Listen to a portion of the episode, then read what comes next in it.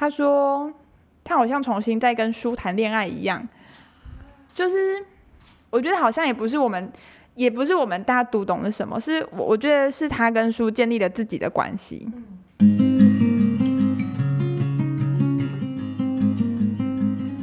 欢迎收听独立书店不读书，我是顺文，我是玉田。今天我们来到了影书店，让我们欢迎影书店的配音。Hello，耶！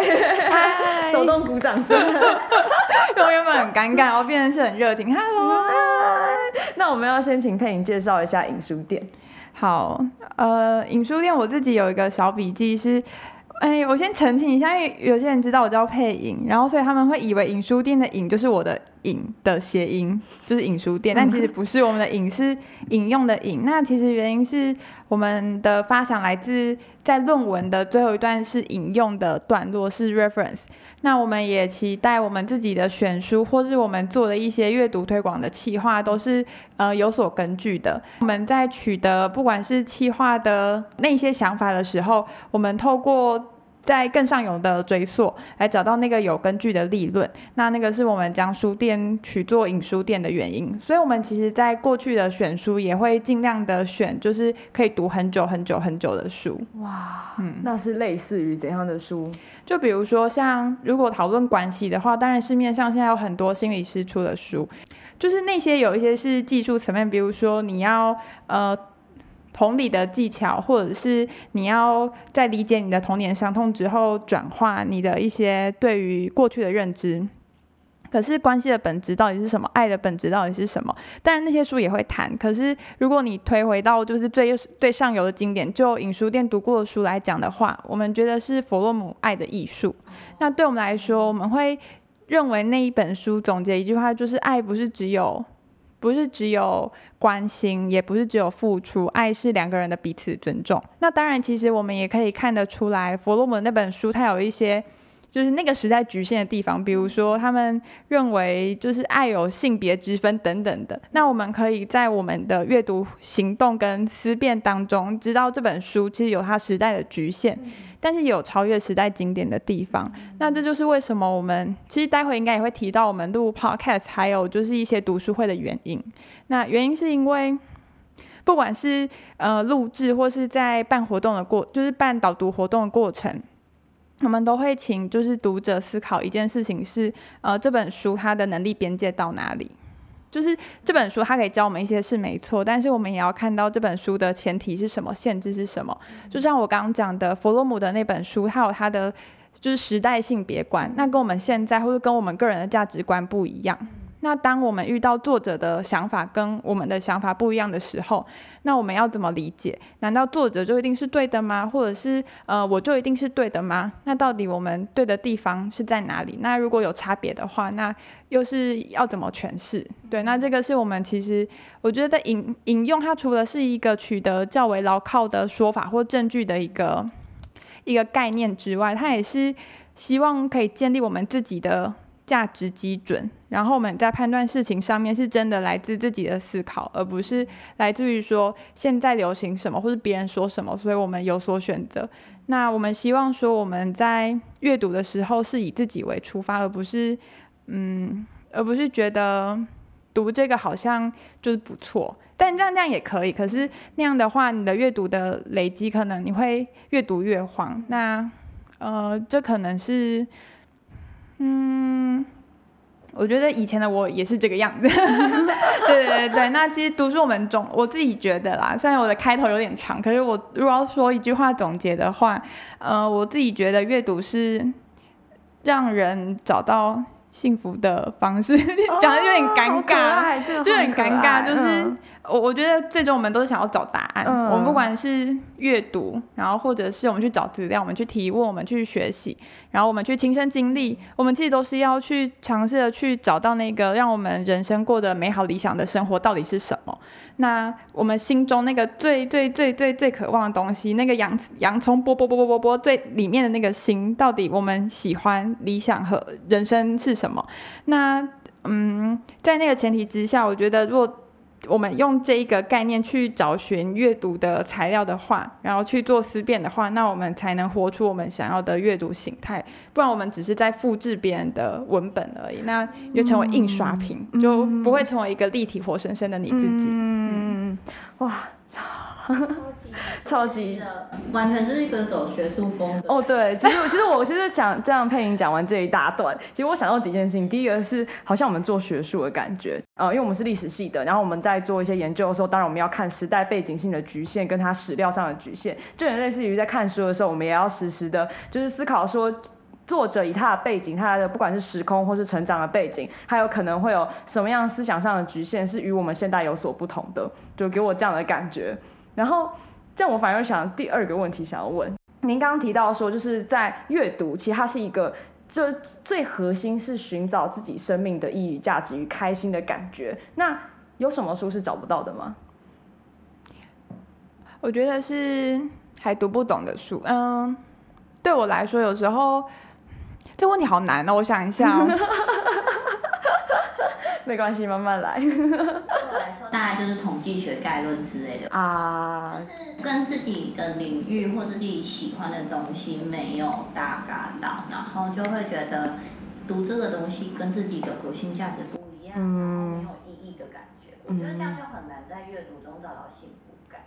嗯，那是你不喜欢数学。可是我换另外一个方向想，就是像我的数学的逻辑也很差，然后但是在影书店团队，我们其实四个团队成员四个人的领域不一样，读自己跟原本价值背景不太一样的书的时候，我还是会感到快乐。然后那快乐其实来自于从看不懂到看懂，所以我其实可以，我先讲总结，好，总结就是我觉得好像没有。读不快乐的书，就是读任何书都是快乐的，只是看要怎么去读它。比如说，我可能是读心理系，那我有可能不熟悉，不熟悉，比如不熟悉历史。那我我读历史书的时候，很容易觉得很枯燥。可是也许我是跟一个喜欢历史的人一起读这本书。那喜欢历史的人，他们会用他们的知识体系跟他们去论证事情的方法，那会跟我这位呃以前用心理系思考方法的人一定会有差别。那我觉得看到说哦，他可以用这个角度看事情，他可以放在呃时间尺度下看事情。那我们的思考有什么不一样？所以我觉得。一开始遇到很难读的书，或是你觉得看不懂的书，那当然你会觉得很受挫。可是如果你遇到一个可以带你入门的人，那我会觉得是阅读的开始。所以，我们其实影书店的“影”有另外一个意涵，就是其实老手也是新手的“影”，就是也是我们读书会的的举办原因。然后，我们也尽量每个礼拜都换不同领域的书，比如说这礼拜我们读可能跟呃社会科学有关的，比如说跟讨论政治、自由民主有关的《自由的宅狼》。那我们下一拜可能就读，呃，我从零到一的商管书，然后在下一拜可能读什么失控的轰炸历史书，然后就是又又在下一拜可能读什么选择的自由经济类的书，就是每周一直换。然后像我的话，我以前超超级陌，就我对经济学超级陌生，然后开始读就是右派本人，就是选择自由超痛苦，我想说。就他什么，就是念的有些基础的逻辑不懂的话，我就是会在有点像是见树不见林。嗯嗯，那而且我连林的轮廓都不晓得，见树不见，就是我连树的轮廓都没有抓到，就只看到一片叶子，然后迷失在一个绿色的，就是颜色堆里面。可能慢慢的就是你看久，你会知道有一些关键字，比如说什么货币政策啊，然后总体经济学啊，个体经济学，你就会知道说，哦，原来我要先搞懂。什么叫总体经济学？什么叫个体经济学？然后我才有可能从这两个理论框架里面去细部的了解，说经济学是怎么谈论一个国家的发展，乃至于一个政策对于人民更幸福的执行方式。对，那其实我觉得在寻，嗯，在寻找资料以及跟别人讨论的过程当中，那个过程都是快乐的，因为你好像慢慢的变成新的自己。然后对我来讲，我我会开始关注经济学，其实。我一开始我们读书会是在二零一二零二零年开始办，然后那时候读经济学我还是觉得很痛苦，因为我就觉得我又没有要，我又没有要研究政策，我了解经济学干嘛？然后我也很难纯粹当兴趣，因为你就读不懂，所以你就觉得 这个兴趣太难了，我 为什么不要？我 为什么不要去追剧？对，那我后来就是会，我后来会开始研究经济学理论，是因为呃。有一阵子美国升息，然后再讲通货膨胀，然后刚好就是虚拟货币的浪潮再起，就是那时候有一些虚拟货币的什么元宇宙，就那阵子很红。然后我身边有人开始踏入元宇宙的世界，然后我就开始好奇说，如果我要进入虚拟货币的投资领域的话，那货币到底是什么？就是你知道，就是我们如果要做投资，我们想要让我们的钱变得更多的时候，就是可爱的钱钱变多的时候，那我们会想要投资。那我们投资的话，我们有两种方出出钱可以分两种方式，一种是。嗯，你去了解这个产业，然后你选择就是自己看懂的逻辑，然后去自己研究按表操课。另外一种就是你就跟单跟单跟单跟单。对，那其实两种都是好的，就是你前面我我觉得不管是自己研究自己进场，然后或者直接听别人的话，或是建议去跟单都是好的。只是我觉得后果跟风险跟心理素质。都会有很大的差别，原因是如果你自己做选择，你就知道说好这次的错误我可以修正，然后我可以在自己的理论架构下面知道我可以做得更好。那如果你是跟别人单的话，其实意见很多。那如果遇到相反的意见，你要选择哪一个？你要看那时候谁赚比较多吗？可是你知道影响的因素是什么吗？对，那因为就是这个投资的历程。我会开始就是想说货币是什么，想要从最基础的原理开始研究起，然后才发现说好，我要了解货币，我要先了解货币政策，我要先了解货币政策，我要先知道什么是金本位，然后我要知道金本位，那我要知道说那金本金本位之前的货币到底发生了什么事情，然后我就开始从就是货币大战，然后一路追追追追追追到通货膨胀的极致，然后我才发现说好，那我大概理解了这个概念之后，我虽然可能还是。没有自己的投资策略，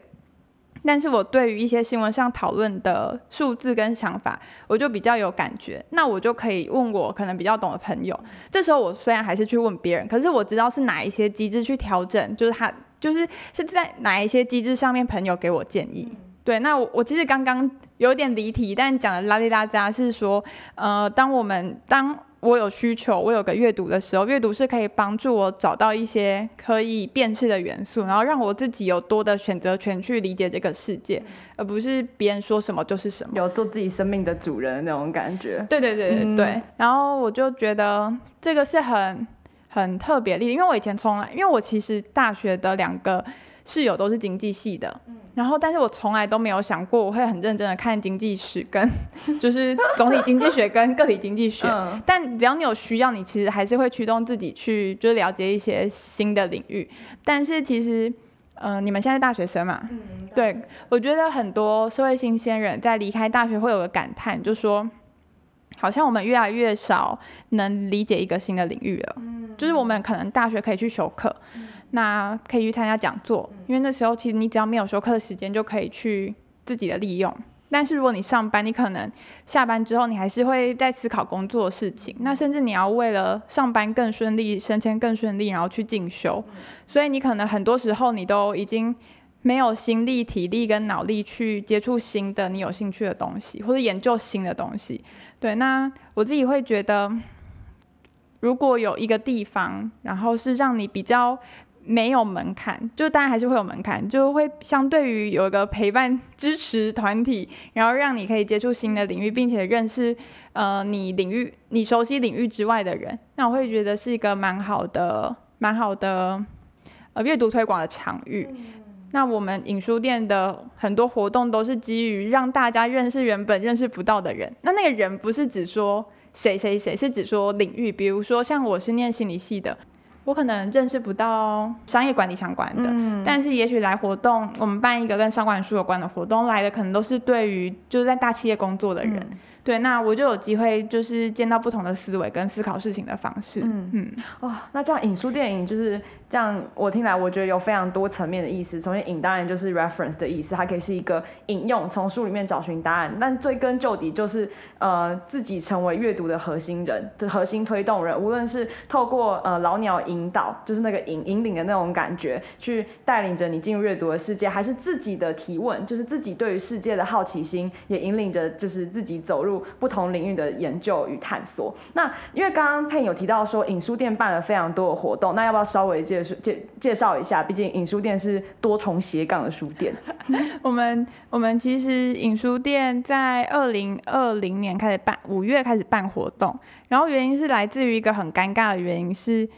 我们书店是二零一九年开始开的，哎，二零一二零一八二零一八开始开的，但是开了两到三年，就是大家都忙，那时候我还没二零一八到二零二零，我其实。人还不在书店工作，但那时候老板跟另外一个同事，那时候他们都忙于养书店，所以其实也没有什么看书。然后等到我加入，就算我加入我们变三人团队之后，我们还是忙到没有时间看书。但这是一件很吊诡的事情。嗯，有听出来吗？因为你卖书，你要你自己不看书。对对对对对，奇怪。就是，而且我觉得也是忙到，就是你真的下班只想要就是打开 Netflix 来看剧，或者去就是去打电动。啊，我哦对，我们历史系对也是这样，嗯，上课完了之后读完论文，你说私底下在念什么书？嗯，对啊，所以其实我们会觉得有一点可惜，就是书店的那种租约快到期了，然后发现哦，最只剩最后一年，然后如果再不读书，其实好像你有点背叛了原本要开书店的自己。我我们是那时候觉得，然后但是。那时候也突然就是要培养个习惯，其实大家都知道很困难，就是怎么坚持二十一天就可以培养个习惯，我还是觉得蛮困难的啦。就是怎么坚持二十一天？那后来我们老板是一个很有行动力的人，他就说，我们就规定自己每个礼拜五都要导读一本书，然后都是店员自己导读，然后我们只要对外放话，就是我们每个礼拜五都有活动，我们像这种死个性，一定就是会拼死拼活的读完一本书。嗯，然后果然就是。我们我们就是那一种只要有死线就会交出东西来的人，就是大学啊，大学四年教化成功啊，非常的成功，各位教授们。对对对，然后我们就从二零应该是二零二零吧，还二零一九忘记了，然后我们就从那时候开始每周五就读一本书。那怎么选的那些书？就单纯的就是看我们喜欢啊。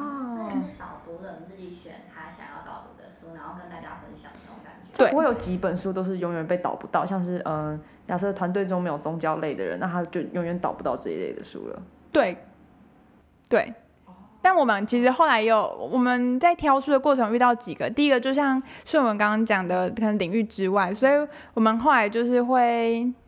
我们会稍微平衡一点，比如说我们会先从自己擅长的领域，然后再慢慢的往外扩。当然可能没有办法一次跳这么远，但是我们也在调整，说我们先读懂特定几个领域，比如说我我念心理的，或是我之前有说过跟社会科学比较有关的的一些领域，所以我对社会科学的书可以诠释的比较快，读的比较快，然后比较多比较少准备时间，那我就会先导读社会科学书，但我一旦我一旦就是知道怎么导读之后，我可以去往外扩我阅读的领域。它是种技法。对对对，那我其实刚刚顺问的一个很很难跟很复杂的问题，我我想要分三个层次来讲。第一个就是选书嘛，第二个其实是导读导读的技术，第三个是就是现场的活动进行。然后先说选书好了，我觉得。当然，领域之外的书是好的。那但是我们又同时会在想说，如果我们要一直选经典的书，回到我们书店精神，那。那我们要吸引，就是我们只能吸引特定的受众吗？还是就应该说，这这些选书会吸引到一些特定的受众？那这难道是我们书店真正想要的吗？还是我们书店其实要推，我们书店是要推广阅读，还是要经营深度读者？那这两个我们只能选一个吗？还是我们两个都可以一起做？它就会牵扯到第二个面向是，那如果我们导读的。很困难，等于说我们只是把书的内容再做摘录跟摘要，那我们确实就是会让来的人觉得，呃，我只能我可能是相关背景的人我才听得懂，那就会慢慢的形成一种只有特定的人才能来的读书会。可是我们不想要这样子，所以我们会尽量避开所有的专有名词，然后也会让自己的现场气氛活泼一点。对，然后那个。对对对对，那就是试图说，希望大家来都是可以带着一个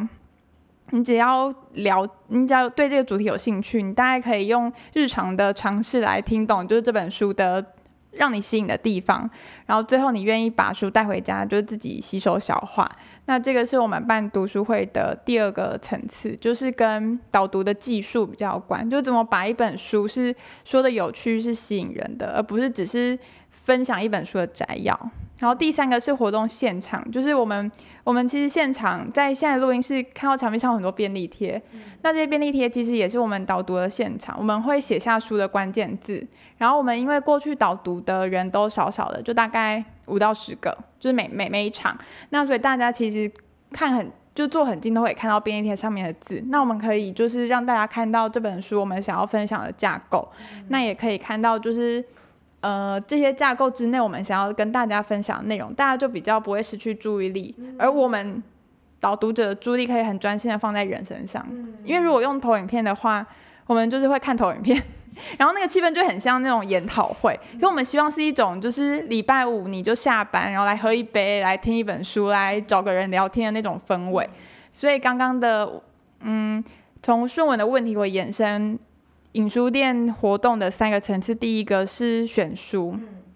我们希望选就是领域越多越广的书，但我们确实有自己领域的局限，就我们还在努力。然后第二个是，呃，我们的导读技术，我们希望是可以真的让，第一个是真的自己读懂，不是欺骗自己说我用专有名词带过去就好。那我们是可以说到你不是这个领域的人，你也听得懂，而且笑得出来，就是。幽默的、会心一笑的笑得出来。然后第三个是那个现场不是一个，不是一个讲者最棒，底下人是可以挑战讲者的。然后我们是一个，就是我们可能会讲错，但我们愿意讨论。那我们所以很多时候我们其实活动可能是七点到九点，但我们很多时候我们都十二点才走。天哪！就就一直聊天，就是我每次礼拜我都觉得哦，晚上要晚睡了，就是因为。我们我们其实每一场活动都非常的，就人不多，可是我们的交流都非常的密切。这礼拜五也有吗？我们后来其实礼拜五的读书会到疫情之前，我们就先暂停了啊。可是我们下礼拜三，其实我们要重新开始每周的读书会了。但我们会改到礼拜三。嗯，对，因为我们想说，我们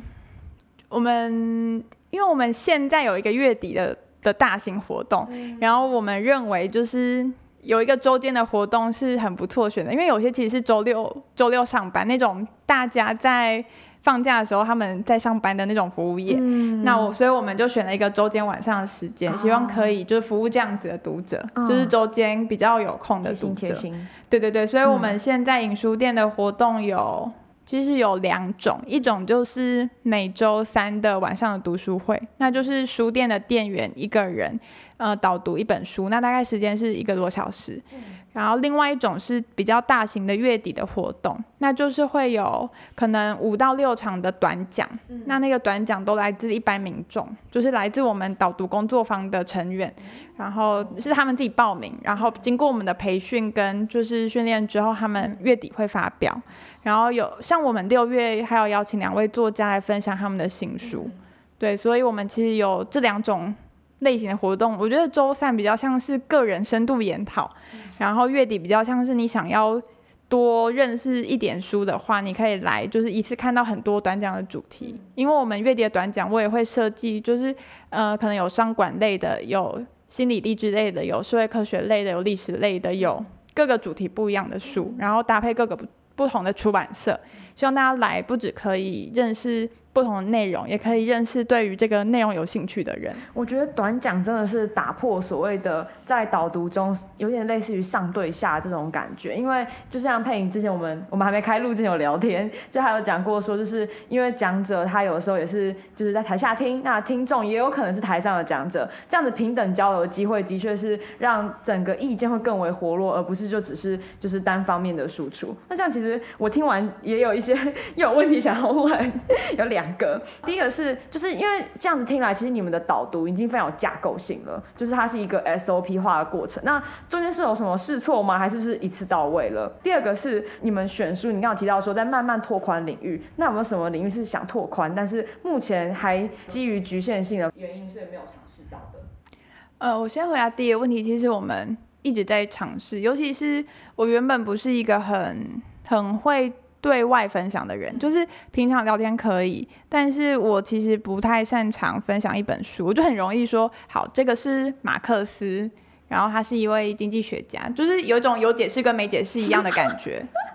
但是，但是我的就是，如果我在听影书店 podcast，就会知道说浩宁非常的会诠释内容，然后也非常会解释，就是大道至简，或者是化繁为简，就是他非常的会表达。那所以其实对对浩宁，就是对就影书店的创办人来说。就是要表达、要录制，完全是没问题的事情。可是就连他，他都花了很多时间在琢磨，就是导读的结构怎样才是最好吸收。他会不会讲的太难？他会不会讲的太快？他会不会举例举的太太不合逻辑？就他自己有很多的调整，那这是他的功课。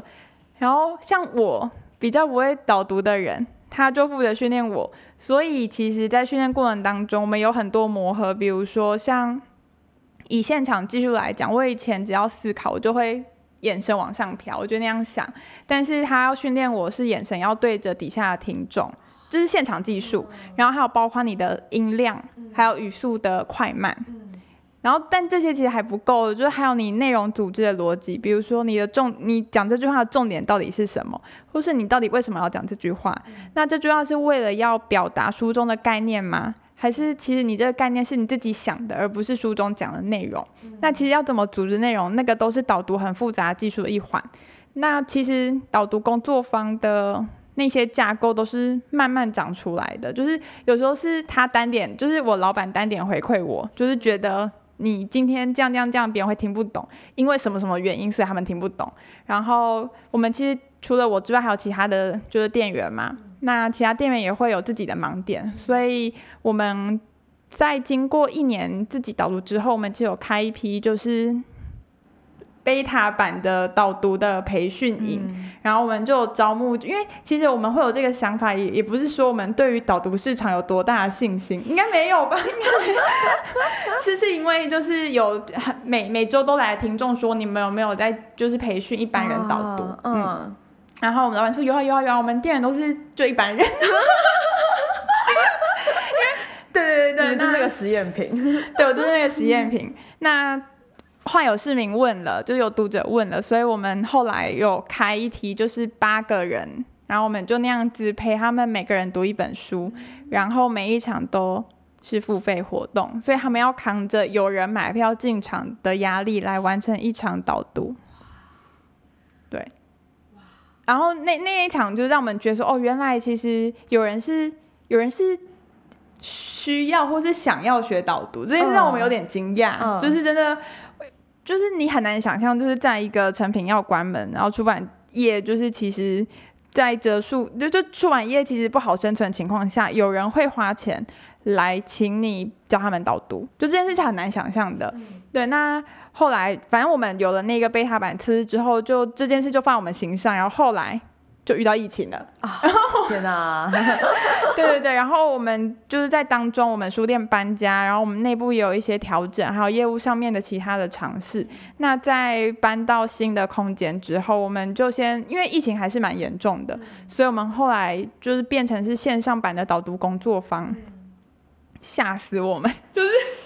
我们那时候，我们只预预计要收八个，就来了三十二个。哇，好线上三十二个，很多哎。对，然后我们想，因为我们其实那时候原本是线下，嗯，因为有一阵子疫情是比较平缓，它又突然变严重，所以我们就临时改线上。那我们想说，好，三十二个改线上应该会，比如少一半，比如说变八个啊，十个，就三十二个里面就变三十个，然后所以。我们后来就发现，哦，原来其实疫情阶段大家也习惯就是线上的工作坊模式了，所以我们那一期就是，呃，那一期的成员就变成我们五月的啤酒与说书活动的导读的分享者，然后就是。他们的回馈，但我们的教材都还会在编修，就是他，因为他们的回馈，我们知道有一些讲的太复杂，然后有一些可能实做的地方要再多一点，或者是先后顺序要怎么调整。可是我觉得他们的回馈让我觉得很感动的是，他说他好像重新在跟书谈恋爱一样，就是。我觉得好像也不是我们，也不是我们大家读懂了什么，是我我觉得是他跟书建立了自己的关系。嗯，你不只是读了这段字，而是你去。批评，或者是你去进入到那个文字里面，然后知道他是个怎样的人，然后了解他的思想，然后你知道他思想的局限，然后你也会想说，哦，他可能有说错，然后是因为什么原因？你会你会想着他，然后你会就是跟他互动，然后你会想要跟别人分享他的好，那有时候可能会跟别人抱怨一下哪里有错等等的，就是那种建 实实质建立关系的过程，我觉得是我们导读工作坊的一个一个精神，至少是我认为的精神啊。后来就是六月也有在收一批就是新的导读工作坊的人，就是接触越多。我以前其实因为我是助教，然后我一开始也不知道要怎么教别人导读，但我后来发现，呃，其实我们要教就教导读不是助教的工作，不是我的工作。我后来我自己的体悟啦，教导读是我们老板浩宁的工作，但是我我的任务跟我刚刚一开始讲的还是一样，就是我可以。我可以跟我的学员读同一本书，然后他可以看到我没有看到的东西。比如说，像我们六月读了一本叫做《深夜加油站遇见苏格拉底》，嗯，然后对我来说，它是一本在追求当下的一本书，然后可能跟冥想或者是宁静比较有关系。但是因为我的学员他。他最近是一个，他他就说他看了这本书，他好像可以比较不晕船一点，因为他最近好像跟一个对象暧昧，然后觉得弄得就是小鹿乱撞，然后我就突然想到，对，就是遇见呃深夜加油站遇见苏格拉底的这一本心灵小说，它的主角其实就是一个晕船仔，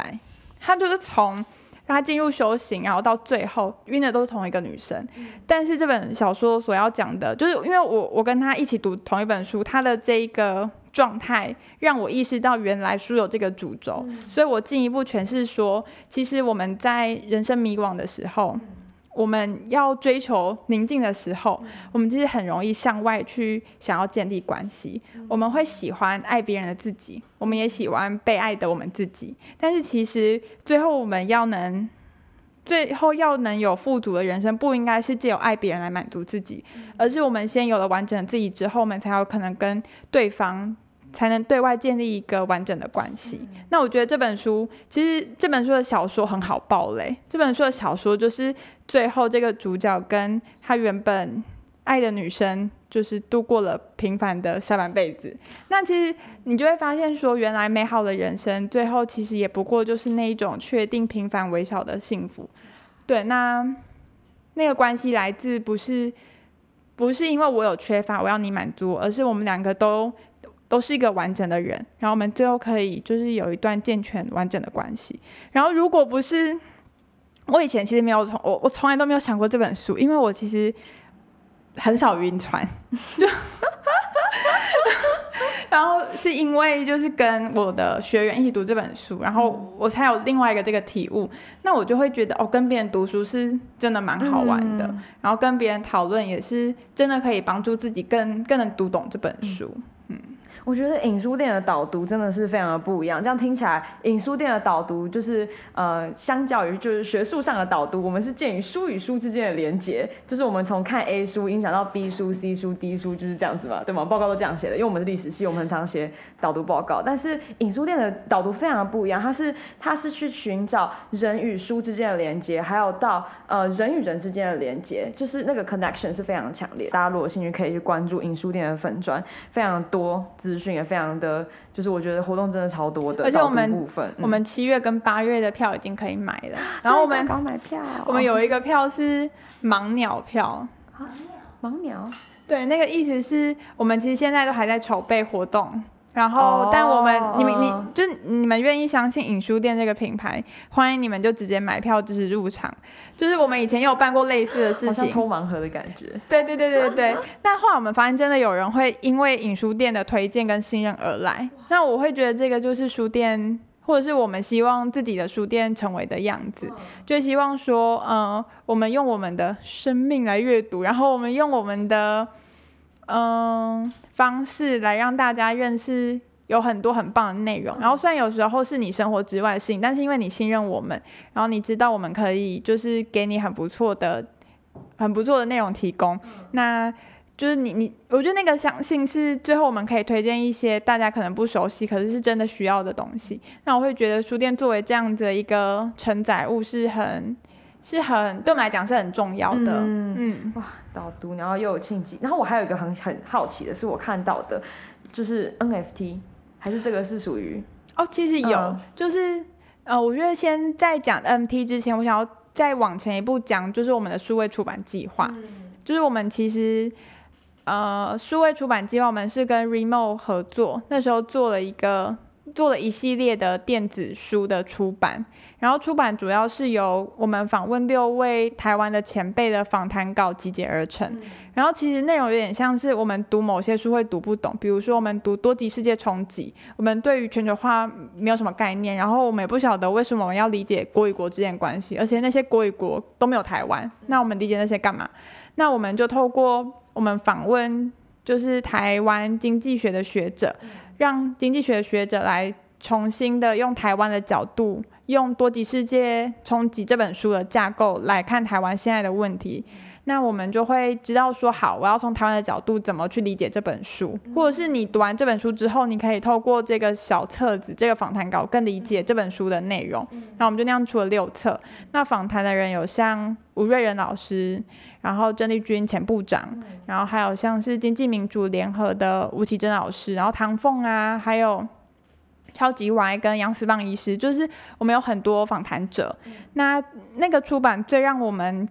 我觉得最让我们有收获的是，就是出版它可以。它可以短而小的回应，就是这个出版市场的需求。那我们当然也有很多就是实验跟调整，比如说第一次做编辑，所以很多错字其实都还没有修到啊，或者是每一个稿件的质量跟分量不太一样啊，等等的。可是我们也有看到说，有读者是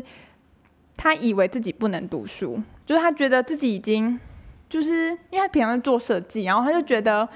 看那么多字很累啊，可是我就跟他说，他就像你划手机一样嘛，你就看电子书，然后。呃，一一本五十元，那你就划划划划划划过去，你可以试试看。然后反正他是在我的千拜托万拜托的说服下，他就体验，然后还发现说，哦，原来其实看书没有想象中这么多的心理门槛。那我会觉得是我的朋友，我才可以千拜托万拜托。那其他就是我，我觉得这个计划我还需要调整的地方是，呃，到底我们要怎么去增加那个。体验的流畅度等等的，但是对于就是小型的出版品，让大家特别是没有阅读习惯的人去建立一个成就感，是蛮有趣的一个尝试。嗯，那这是我们影书店对于数位世界的第一个作品，就是跟 Remo 合作的的数位出版计划。然后现在应该还找得到，就你只要打 Remo，然后影书店必然场景，应该都还是可以购买得到。那第二个就是刚刚顺文讲的 NFT 计划，那个是因为我们我们老板跟另外一个朋友，然后那个朋友叫黄豆泥，他现在是 NFT 里面谈论社会公益、谈论最最最广泛，然后也最最及时的一位，他们讲吟游诗人。对，那其实他们有和他们有共组了一个团体。那后来，其实我们看到 NFT 在不管是公益项目，或者是在文化推广、文化保存上面的一些可能性。那这跟 NFT 的特性，比如说它的它的唯一性、它的它的保存性有关系。那我们就会想到说，那会不会书店的？的一些精神也可以做成，像我们就用藏书票的概念做了第一个 NFT，然后那个藏书票可能之后可以变成我们书店的门票，然后或者是它变成其他应用方式。但因为我没有参与在那个藏书票计划，所以就不是太了解，就是他们详细执行的进度是什么，就详细执行的细节是什么。但是我确定的是，我们有卖完，就是完售，有有有，对对对，然后也有很多，就是我觉得它吸引了一批。对于新的资讯有兴趣的读者，然后它跟我们数位出版的观点有相关的是，如果在关注 NFT 世界的人，他们需要都是及时的资讯，但是那些及时的资讯，他没有办法借由纸本的讯息被出版出来，因为会有时间差嘛。那数位出版可以在这样的领域做一些什么新的出版尝试？因为数位出版它是可以，你的文稿确定，你编辑确定，你就可以一键出版。嗯，那。这这时候，其实他们就是 NFT 这种元宇宙已经适已经适应，就是这种数位阅读的读群族群，然后他们又有及时阅读文本跟了解资料的需求。那其实这是一个我觉得可以接触的领域，然后也是我们未来想要就是用 NFT 跟数位出版尝试的一个方向。我自己会很感兴趣的原因，是因为其实我已经很大量的在使用电子书，我自己有 Remote 阅读器，然后我非常喜欢，然后能够看到就是有独立书店把就是触手伸到了所谓的线上出版这一块，我觉得非常的有趣，然后我也觉得非常的棒，特别是关于就是前面有提到说它其实某种程度上降低了阅读门槛这件事情，我们期待啊，但其实。